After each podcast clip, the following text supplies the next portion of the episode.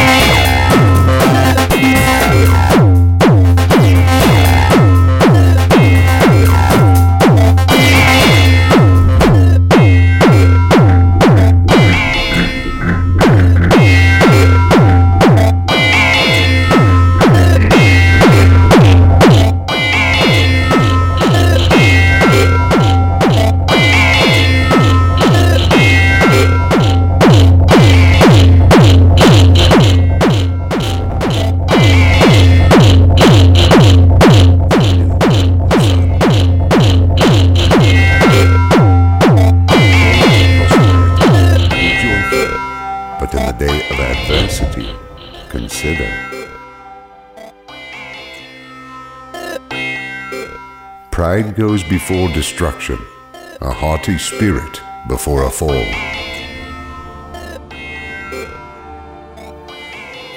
The lesser of two evils is still evil.